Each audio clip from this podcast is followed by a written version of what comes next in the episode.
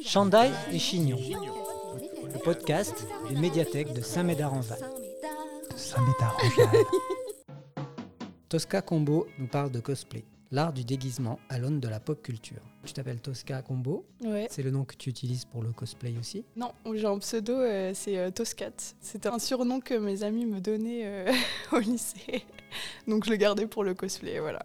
Toscat a 18 ans, elle est étudiante en école d'architecture et cosplayeuse. C'est quoi d'avoir 18 ans et d'être étudiante? Franchement, euh, c'est trop bien. Euh, c'est la grosse éclate. Toscat aime le cosplay, la musique et les contacts sociaux. Elle n'aime pas les endives. J'aime pas les endives. Avant de l'écouter, voici une annonce de notre partenaire et sponsor. C'est Halloween C'est Halloween déguisement du bibliothécaire avec son chandail unisexe et sa merveilleuse gamme de couleurs marron, marron clair ou marron foncé, Existe aussi en beige. ainsi que son magnifique chignon adaptable et repositionnable. Également disponible dans sa version documentaliste, archiviste, marque-page, libraire et liseuse.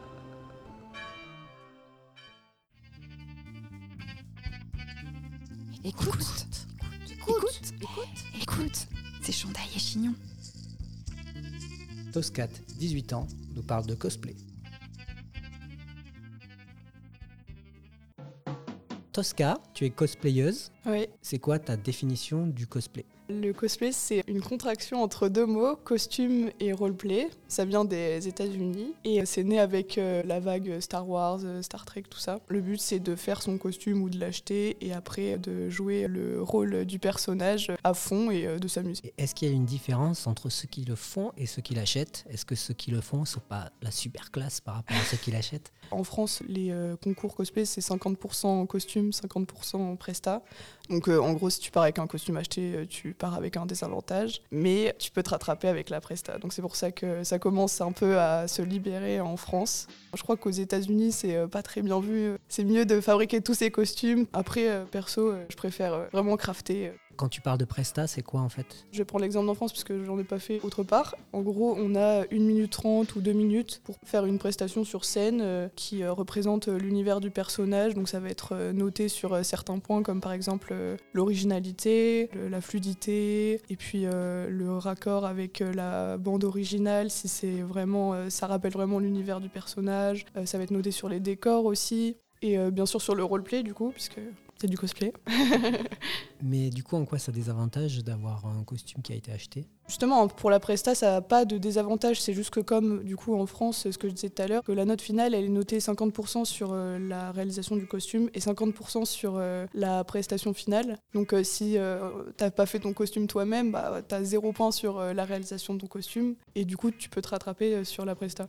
Donc tu as dit tout à l'heure que c'était né aux États-Unis suite à Star Wars, etc. Ça veut dire que globalement au départ, il fallait s'habiller en Star Wars, c'est ça Pour moi, euh, le cosplay c'était lié plutôt à la culture euh, asiatique. Mm. Comment, comment ça se passe en fait? On peut s'habiller en n'importe quoi, on peut s'habiller en schtroumpf et on fait du cosplay?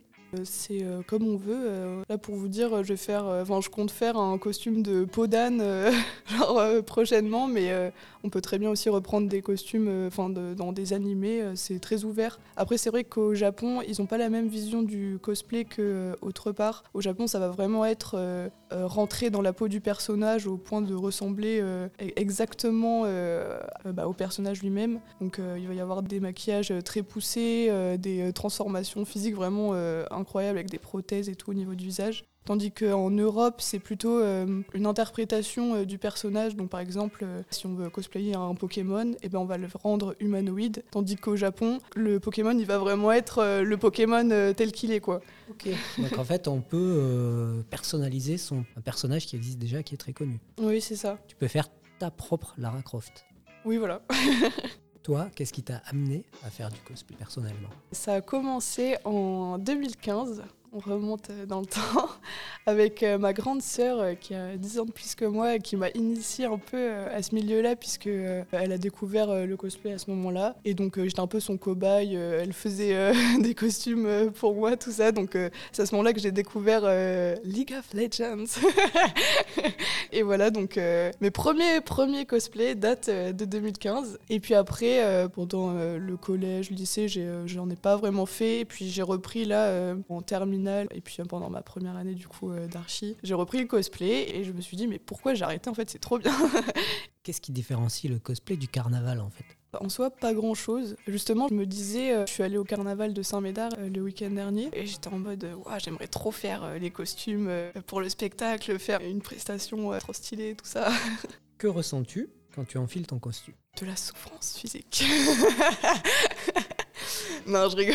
À chaque fois Non, je, suis fière euh, forcément parce que ce que j'aime vraiment dans le cosplay, c'est créer euh, le costume euh, chez moi pendant des mois. Et une fois que tu portes euh, toi-même ton costume, euh, tu ressens une certaine fierté, c'est sûr. Après, des fois, quand tu vois qu'une pièce sur laquelle tu as bossé plus de 130 heures se casse sous tes yeux et tombe au sol euh, lamentablement, là, c'est sûr que tu es un peu dégoûté. Mais c'est le, c'est les joies des conventions et les joies de porter ces costumes et de les faire soi-même.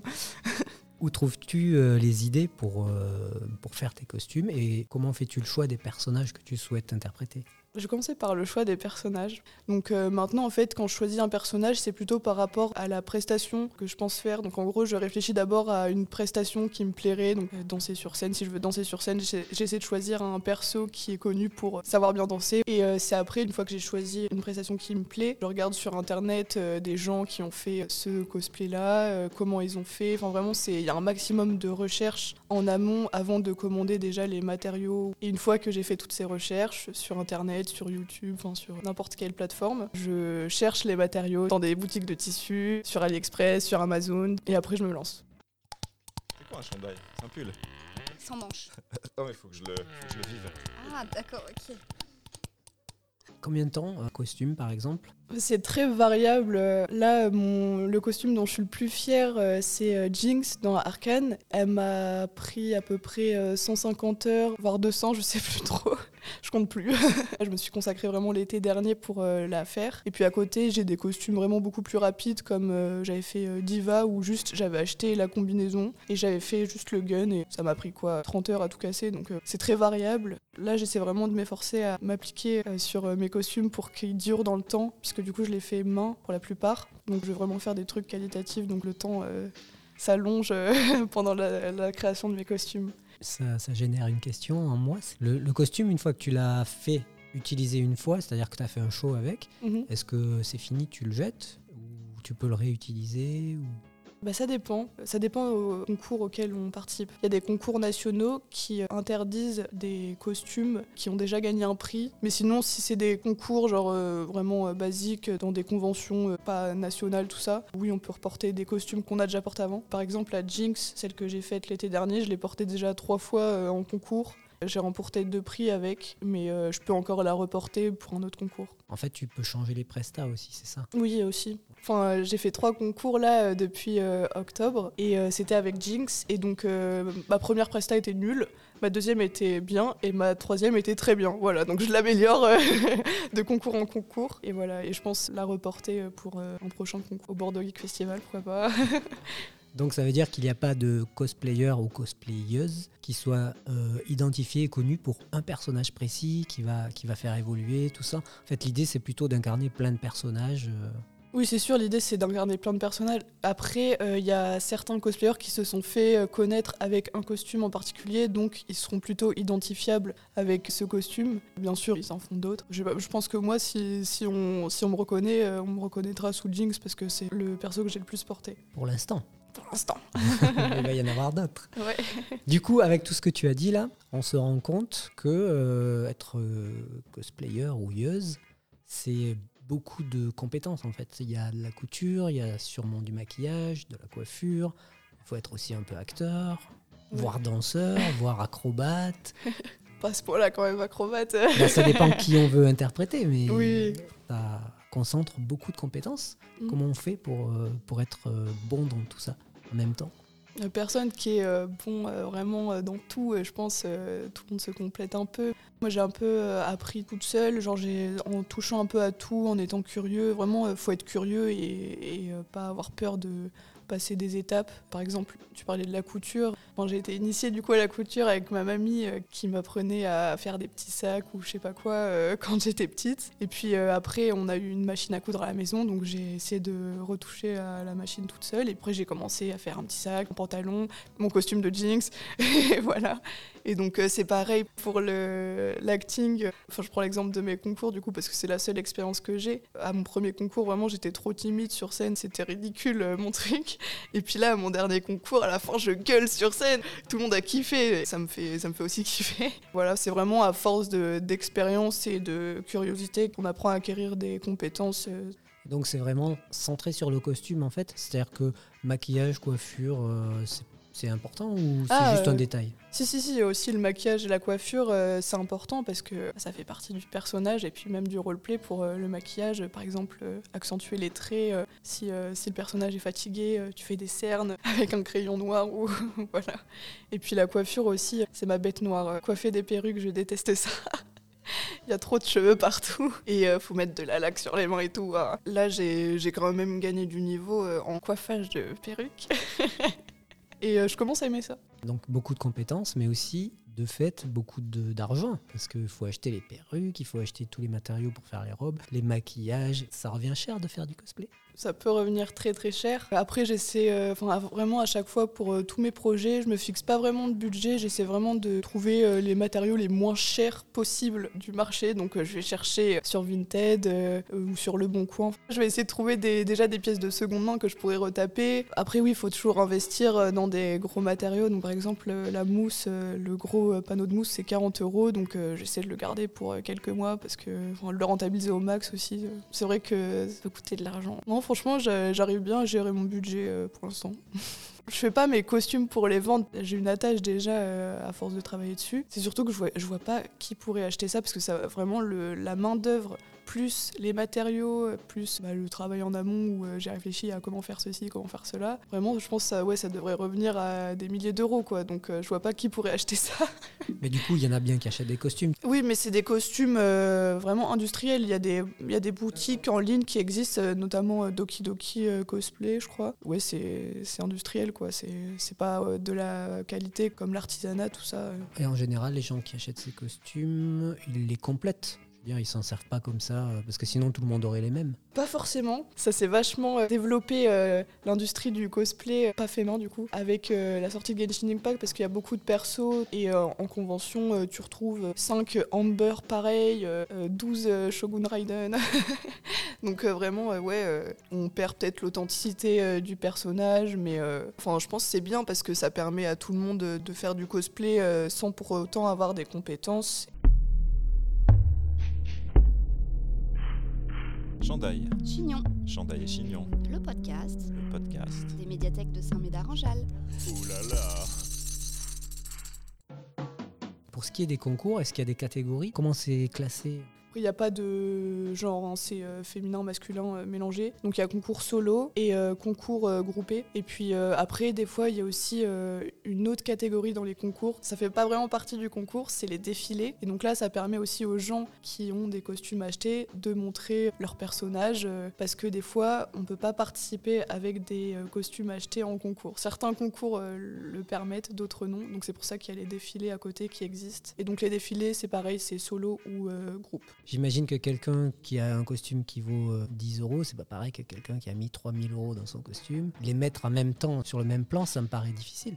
Tout ça, c'est jugé en amont euh, de la prestation pendant le concours. Mais généralement, il y a le pré-judging. Donc, en gros, c'est un entretien avec le jury de euh, 100 minutes, généralement, peut-être moins. Et donc, euh, tu vas devoir expliquer quel choix tu fait sur ton costume, pourquoi tu as choisi ces matériaux-là. Et donc, c'est à ce moment-là que le jury va juger de Ah, c'est vrai qu'il a quand même mis 300 euros dans ce truc alors qu'il aurait pu le faire à la main. Euh, des fois, ça permet de gagner du temps, le fait de mettre plus d'argent dans son costume mais euh, ça peut aussi euh, être euh, rédhibitoire au pré-judging où euh, le jury bah, juge que c'était mieux de le faire à la main. C'est pour ça qu'il n'y a pas vraiment de, hum, comment dire, de différenciation entre les gens qui prennent beaucoup beaucoup de temps sur ces costumes mais qui mettent pas forcément beaucoup de budget dedans, contrairement aux autres qui font l'inverse. Après, il peut y avoir aussi ceux qui mettent beaucoup d'argent et beaucoup de temps. Mais ça, c'est des gros, gros, gros concours. Donc, C'est un peu comme certains sports, euh, comme le patinage artistique, tu as la note artistique, la note euh, sportive. Et du coup, là, tu as trois niveaux. Tu as le pré-judging, donc avant, c'est un entretien, tu expliques comment tu as travaillé, donc ça, Mhm. c'est noté. Ensuite, il y a le costume lui-même qui est noté. Bah, c'est le costume lui-même, il est noté pendant le pré-judging. Et après, tu as la note de, performance, en fait. C'est Mhm. ça Ouais. Donc, tu as deux notes. Oui, c'est ça. Ok. Ces concours, ils se passent dans quel contexte? C'est pendant les, les conventions? Où il y a vraiment des concours spécifiques qui sont connus et qu'il faut absolument faire euh, en France euh, Bah, euh, généralement, en fait, chaque concours est rattaché à une convention. Mais c'est vrai que des fois, il y a une convention qui est connue euh, pour son concours cosplay qui est euh, très qualitatif. Par exemple, euh, la Japan Expo, bon, c'est la convention la plus connue de France. Il y a la finale des ECG, donc c'est le gros concours européen de cosplay. Et la finale se passe à la Japan Expo, donc généralement, les cosplayers, les passionnés, ils viennent pour voir les costumes à ce moment-là. C'est à Paris, ça, j'imagine? Ouais. et, et il faut faire quoi pour participer en fait? Il faut être sélectionné ou euh, juste on y va, on se présente et. Il y a une phase de sélection. Donc la phase de sélection en France, c'est euh, aussi à la Japan Expo du coup. Et donc c'est pareil dans tous les autres pays européens qui y participent, donc en Espagne, en Italie, tout ça. Et puis après, tu as un an pour réaliser euh, ton costume et ta presta. Enfin, tu représentes tout ça du coup à la finale euh, l'an prochain. quoi. Donc tu peux nous expliquer comment ça s'organise euh, ces concours Il n'y a pas autant d'étapes. Enfin, généralement, c'est vraiment la sélection. Ça dépend de l'échelle. Après, si c'est un concours vraiment euh, genre national, euh, il va y avoir une sélection régionale. Et après, on va directement en finale pour départager les gagnants. Et puis, euh, des fois, ça change d'échelle. Du coup, quand c'est international, il y a un sélectionné français. Et ce sélectionné va concourir pour l'Europe. Voilà. Si moi, l'année prochaine, j'ai pour ambition de participer au Japan Expo, Mhm. je fais quoi là, à partir de maintenant? Donc si tu veux participer aux ECG, donc le concours européen, tu euh, prépares euh, ton costume, ta prestation, tu t'inscris en ligne quand les inscriptions sont ouvertes, et puis tu te pointes le, le jour euh, J et euh, tu fais ton truc sur scène. Et puis après, il y a l'annonce des prix du coup pour savoir qui est sélectionné. Donc j'ai pas besoin de faire d'abord d'autres concours. Ah non, non, non. D'accord. Non, tout le monde peut participer. Animasia, est-ce que c'est un festival important pour les cosplayers? C'est quand même une grosse convention en France. Enfin, elle est assez connue, pas autant que Japan Expo bien sûr, parce que vraiment euh, c'est ultra grand euh, Japan Expo. Mais ouais, Animasia c'est vraiment la convention de Bordeaux euh, assez appréciée. Il y a deux éditions par an. Celle qui se passe vraiment dans Bordeaux Centre, au parc des expositions, et puis une autre un peu plus locale qui avait lieu au Hayan et maintenant ça a lieu à Saint-Médard depuis cette année. Tu as déjà participé à des concours? Lesquels et comment ça s'est passé? Qu'est-ce que tu en retires? On va faire dans l'ordre chronologique. Euh, en fait, de base, mon but, c'était vraiment de viser euh, la Coupe de France. Euh, Je voulais trop être sélectionnée en Nouvelle-Aquitaine pour participer après à la Coupe de France. Il y a plusieurs sélections en Nouvelle-Aquitaine, parce que c'est quand même une grande région. Mais je voulais participer idéalement à la sélection justement du Bordeaux Geek Festival, ce qui me permettra après de participer à la finale qui est en juin 2024. Et donc, je me suis dit, je vais m'entraîner quand même avant de participer à la sélection, histoire de savoir un peu où je m'aventure. Donc, à Animasia, euh, en octobre 2022, j'ai fait mon premier concours. Donc, j'ai présenté Jinx, le cosplay que je voulais présenter euh, à la fameuse sélection euh, française, voilà. Et donc, j'ai rien gagné et ma presta était vraiment nulle. Donc, j'ai bien fait de participer à ce concours. Ça m'a permis vraiment de comprendre bah, ce que c'était faire une presta qui tenait la route, tout ça. Et donc, j'ai participé à mon deuxième concours après. C'était au Festival de la BD à Angoulême. Et euh, donc, il y avait un petit concours euh, cosplay organisé. Et j'ai fini deuxième. Donc, euh, la petite victoire. J'étais contente. Ça marchait bien, voilà. Donc, j'ai encore amélioré ma prestation. Et là, donc, pas plus tard que dimanche dernier, c'était le 26 mars. Euh, je suis allée à Biarritz Japan Festival et donc j'ai participé au concours et j'ai fini première, voilà. enfin Et donc euh, ça me permet, euh, donc j'ai gagné une figurine de 750 euros, rien que ça Et je, je peux accéder du coup à la finale, euh, à une- un concours européen dont la finale a lieu à Liège en décembre là, euh, 2023. Trop bien. Voilà. du coup, tu vas y aller avec quel perso? Alors, euh, c'est censé être secret. Ah, bon, on n'en parle pas. Mais en Non, fait, non, non, le pas, je dis que c'est secret parce que généralement, quand je quand je réfléchis sur un perso, j'ai pas envie de me mettre la pression à le à le dévoiler au grand public. euh, et du coup, euh, après, s'il me plaît plus, bah bon, je l'ai dit on au grand va garder le public. secret. On va... Voilà. Alors, juste un indice. C'est un méchant, Ok. une méchante dans Disney.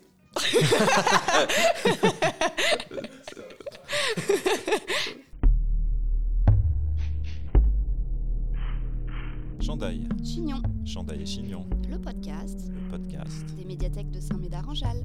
Ouh là là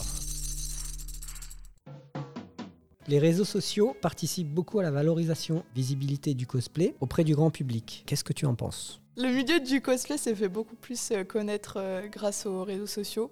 J'ai pas fait mal, mais des fois il y a des idées reçues, euh, comme quoi, je sais pas, c'est des kikoulol euh, qui sont bizarres, euh, mais non, pas du tout. Après, moi, ça me permet de me faire connaître un peu et puis de- d'exposer mes travaux rien qu'aux yeux des autres euh, cosplayers en France. Comme ça, quand on se croise en convention, on se connaît un peu, on a déjà un peu un sujet de discussion tout préparé. Est-ce que c'est pas obligatoire en fait d'être présent sur les réseaux sociaux? Parce que c'est un art visuel, donc Mhm. si, si personne ne peut te voir, ça sert à rien. Oui, bien sûr. Après, ça dépend aussi de ce que le cosplay représente pour toi. Si c'est vraiment ta passion, que tu as envie de te faire connaître, bien sûr que là, il faut euh, être sur les réseaux sociaux, être euh, constante. Mais si c'est juste euh, ton loisir du dimanche et que t'as juste, tu présentes un petit cosplay en convention, en carton, tout ça, non, pas besoin. c'est vraiment chill. Mais, là, c'est pas ton cas. Toi, tu es quand même dans une démarche de- d'aller dans des concours et Ah oui. avec une performance attendue. Oui, j'ai mon compte Instagram sur lequel je publie régulièrement, qui est très actif. Et puis là, j'ai ouvert d'ailleurs récemment un compte TikTok, depuis dimanche d'ailleurs. Et donc, euh, je republie un peu mes vidéos d'Instagram, comme ça, ça me fait euh, de la visibilité, c'est sûr. ouais. Dans réseaux sociaux, il y a le mot réseau. Est-ce qu'il y a un réseau qui existe quand on est cosplayer euh, sur lequel on peut s'appuyer? Il y a des petites communautés du coup en France qui se créent, notamment euh, Cosplay Sharing, qui se rejoignaient euh, tous les mercredis par exemple pour faire euh, une sorte de raid sur les réseaux sociaux où tout le monde poste à une heure précise et euh, tout le monde va liker les publis des autres pour se faire un peu de visibilité. Et après, il y a des serveurs Discord où euh, on peut se donner des conseils euh, sur euh, comment faire euh, telle partie de mon costume ou euh, tiens, je viens de faire ça, qu'est-ce que vous en pensez? Mis à part ça, vraiment, c'est individuellement, je veux dire, c'est euh, la communauté que chacun se crée, c'est euh, vraiment grâce aux conventions. Par exemple, moi, euh, les gens qui me suivent actuellement, c'est euh, des amis que je me suis fait en concours, avec qui je continue à avoir des, des contacts, quoi, tout simplement. Est-ce que tu dirais que la communauté du cosplay est une communauté bienveillante Tout à fait. Clairement, euh, j'ai jamais eu de problème depuis que j'ai commencé le cosplay. Il y a toujours des fous hein, partout euh, où on va, mais je sais qu'il y a certains qui ont eu des problèmes euh, en convention parce qu'il y avait des deals de photos, genre sous les jupes là, mais bon, ça, on peut rien y faire malheureusement. Mais vraiment, j'ai jamais eu de problème en convention ou, enfin, depuis que j'ai commencé. Après, ça fait pas très longtemps du coup, puisque ça fait un an et quelques où je suis vraiment lancée toute seule. Niveau toxicité, j'ai pas eu de problème. Après, je sais qu'il y a certains cosplayers qui ont eu des problèmes justement au niveau des cosplays achetés, qui étaient euh, critiqués sur le fait qu'ils faisaient pas leurs costumes eux-mêmes. Mais euh, enfin, je trouve pas que ce soit un problème. euh. Il y a quand même une hiérarchie finalement entre Oui, ceux qui font euh, et ceux qui achètent. Mais c'est en train de disparaître et c'est pas plus mal. Tu en as un petit peu parlé, mais est-ce que cosplay masculin ou cosplay féminin, il y a une différence ou c'est vraiment la même chose? Quand t'es une fille, tu peux te cosplayer en un personnage masculin, ou alors tu peux te cosplayer en un personnage et changer le sexe. Donc par exemple, euh, on va dire, euh, je vais faire un cosplay de Mario, et ben je vais changer le sexe, je vais la faire, euh, je vais faire Mario en robe Maria. et tout. euh, Maria, voilà, c'est le gender bend. Et le crossplay, c'est quand je veux cosplayer un personnage qui est du sexe opposé au mien, donc euh, je veux juste cosplayer Mario avec sa salopette. Je sais pas comment c'est ressenti, mais est-ce que c'est bien vu de faire du cosplay quand on est un garçon plus que quand on est une fille? Il y a beaucoup plus de filles que de garçons niveau cosplayer. Mais encore une fois, c'est en train de changer. Après, c'était pas très bien vu de manière générale de faire du cosplay. On ne sait pas pourquoi, des idées reçues. Mais euh, c'était encore moins bien vu de faire du cosplay en étant un garçon. Mais là, c'est en train de changer. Je vois de plus en plus en concours euh, de mecs qui participent euh, et leurs cosplays sont juste insane. Enfin, y a pas de souci, quoi. C'est ouvert à tout le monde, quoi. Je pense que c'était peut-être pas mal vu, mais en tout cas vu bizarrement parce que c'était accroché à une communauté de geeks un peu perchés. Je sais pas si tu as vu le film Paul. Euh, non. C'est un film où il y a du cosplay et du coup tous les personnages sont complètement délirants. C'est sûr que le cosplay s'est rattaché à la culture geek, et oui, c'est sûrement pour ça que c'est mal vu de base. Je pense qu'aussi, ce qui fait que les garçons sont moins bien vus que les filles dans le milieu du cosplay, c'est euh, la partie maquillage. Vraiment, il y a un blocage de la population à ce que euh, les hommes euh, se maquillent. Les hommes, ils n'ont pas le droit de se maquiller. euh. Un conseil à donner à quelqu'un qui veut se lancer dans le cosplay. C'est d'être curieux déjà. Comme je disais tout à l'heure, si on veut acquérir des compétences, faut pas avoir peur bah, de chercher plein d'informations déjà, mais surtout de se lancer dans des projets qui peuvent faire un peu peur. Pas avoir peur de faire des ailes mécaniques de 3 mètres d'envergure. Et puis en plus de ça, euh, le cosplay, ça permet vraiment, enfin moi en tout cas, ça m'a permis de me sentir bien dans ma peau. Ouais, de faire quelque chose qu'on aime, euh, ça aide vraiment à se sentir bien, à prendre confiance en soi. Euh, Vraiment, le mieux, c'est les concours. C'est, tu prends confiance en toi. Ça, ça veut dire que si tu veux faire du cosplay, il faut quand même avoir une envie de se produire. On peut pas se contenter de faire le costume, de faire un super costume, mais il y a des tas de gens qui n'auront pas le courage d'aller le présenter. C'est sûr que ça peut faire peur, moi la première, hein. mais une fois lancé, en perso, moi je j'arrive plus à m'arrêter. Il existe des concours qui sont notés euh, uniquement sur le costume, donc pas obligé de se euh, produire euh, sur scène avec une prestation. Mais là, du coup, c'est vraiment des concours très sérieux au niveau de la notation sur le costume, quoi. Faut pas qu'il y ait un fil qui dépasse, c'est très sérieux. Après, il y en a pas beaucoup en France. Il me semble que la TwitchCon, enfin c'est une convention aussi. Là, elle est à Paris cette année. Je sais pas si c'est la même chose que l'an dernier, mais l'an dernier, il y avait eu, c'était à Amsterdam l'an dernier, et il y avait eu un concours cosplay qui était uniquement noté sur le costume. Pareil pour d'autres concours européens, c'est uniquement noté sur le costume. Est-ce qu'il y a une différence entre le cosplay français et puis le cosplay américain, puisque ça vient des États-Unis? Oui, euh, bah après le cosplay français, c'est plus le cosplay euh, européen parce qu'en Europe, c'est vraiment comme je disais, euh, mélanger euh, le costume à la presta pour les concours, tandis que aux États-Unis, c'est vraiment le costume qui est jugé au-delà de la prestation. Il y a vraiment beaucoup plus de points attribués au costume, donc les notations vont être différentes. Il va plutôt y avoir du 80% costume, euh, 20% euh, prestation, voire euh, des fois 100% costume, 0% prestation. C'est vraiment un level au-dessus euh, aux États-Unis au niveau du costume. Est-ce qu'il y a des cosplayers connus ou célèbres, comme il y a des youtubeurs connus? Ouais, bien sûr. Pour moi, la référence, c'est Kamui Cosplay. C'est une Allemande qui euh, fait juste des costumes insane, qui fait des tutoriels euh, pour euh, expliquer comment elle a fait euh, tel costume. Elle est très connue parce qu'elle a commencé très tôt à publier sur les réseaux sociaux notamment. Et pareil pour euh, Kinpatsu, elle fait à peu près la même chose. La plupart des cosplayers connus font des tutoriels euh, sur les réseaux sociaux. Après, sinon, euh, au, Japon, c'est complètement différent. Ça va pas être des tutoriels, ça va plutôt être des photos. Genre vraiment, euh, la cosplayeuse, elle est au milieu d'une foule de photographes et le shooting est payant, c'est-à-dire que si t'es photographe et que tu veux la prendre en photo, tu dois payer je sais pas quoi, et c'est comme ça qu'elle gagne sa vie. C'est vraiment plus axé sur le physique au Japon. Donc, on peut être cosplayer professionnel. Et oui Ça peut être. Enfin, on peut vivre du cosplay de plein de manières différentes. Euh, on peut vivre du cosplay grâce euh, aux réseaux sociaux comme Kinpatsu et Kamui. Généralement, quand on vit du cosplay, c'est surtout grâce aux réseaux sociaux. Mais euh, on peut vivre grâce à des streams, à YouTube. euh, On peut faire des commandes, des euh, commissions. Donc, en gros, quand un cosplayer annonce que ses commissions sont ouvertes, ça va permettre à des intéressés, enfin des particuliers, de lui demander est-ce que tu peux me faire euh, cette épée-là? Et après, le cosplayer va lui dire bah alors euh, pour les matériaux, ce sera tant d'euros et puis pour la main d'œuvre, je fixe euh, tel prix à telle heure. Il y a vraiment plein de manières différentes d'en vivre. Ça débouche sur plein de métiers. En fait, tu peux devenir accessoiriste, costumier, coiffeur, maquilleur. Oui, clairement. Après, euh, il y en a qui vivent vraiment que du cosplay, mais euh, ça peut être pas mal aussi ouais, de, de mélanger euh, son métier et euh, le cosplay. Je connais une fille qui fait du cosplay euh, à mi-temps et l'autre euh, moitié du temps, elle fait euh, des euh, maquillages euh, de science-fiction. Perso, mon kiff, ce serait de faire des costumes pour le cinéma et puis à côté euh, de continuer le cosplay. C'est un bon moyen d'y parvenir, en tous les cas, de se faire remarquer. Oui, c'est sûr, c'est sûr. Donc justement, si on veut te voir la prochaine fois, c'est quand? C'est le 16 et 17 décembre euh, 2023 à Liège. Ok, merci. Semez vos envies et cultivez votre curiosité en attendant le prochain podcast des médiathèques de Samed Aranjal. Abonne-toi. Chantal et Chignon. Chandail et Chignon. C'était pas très intéressant.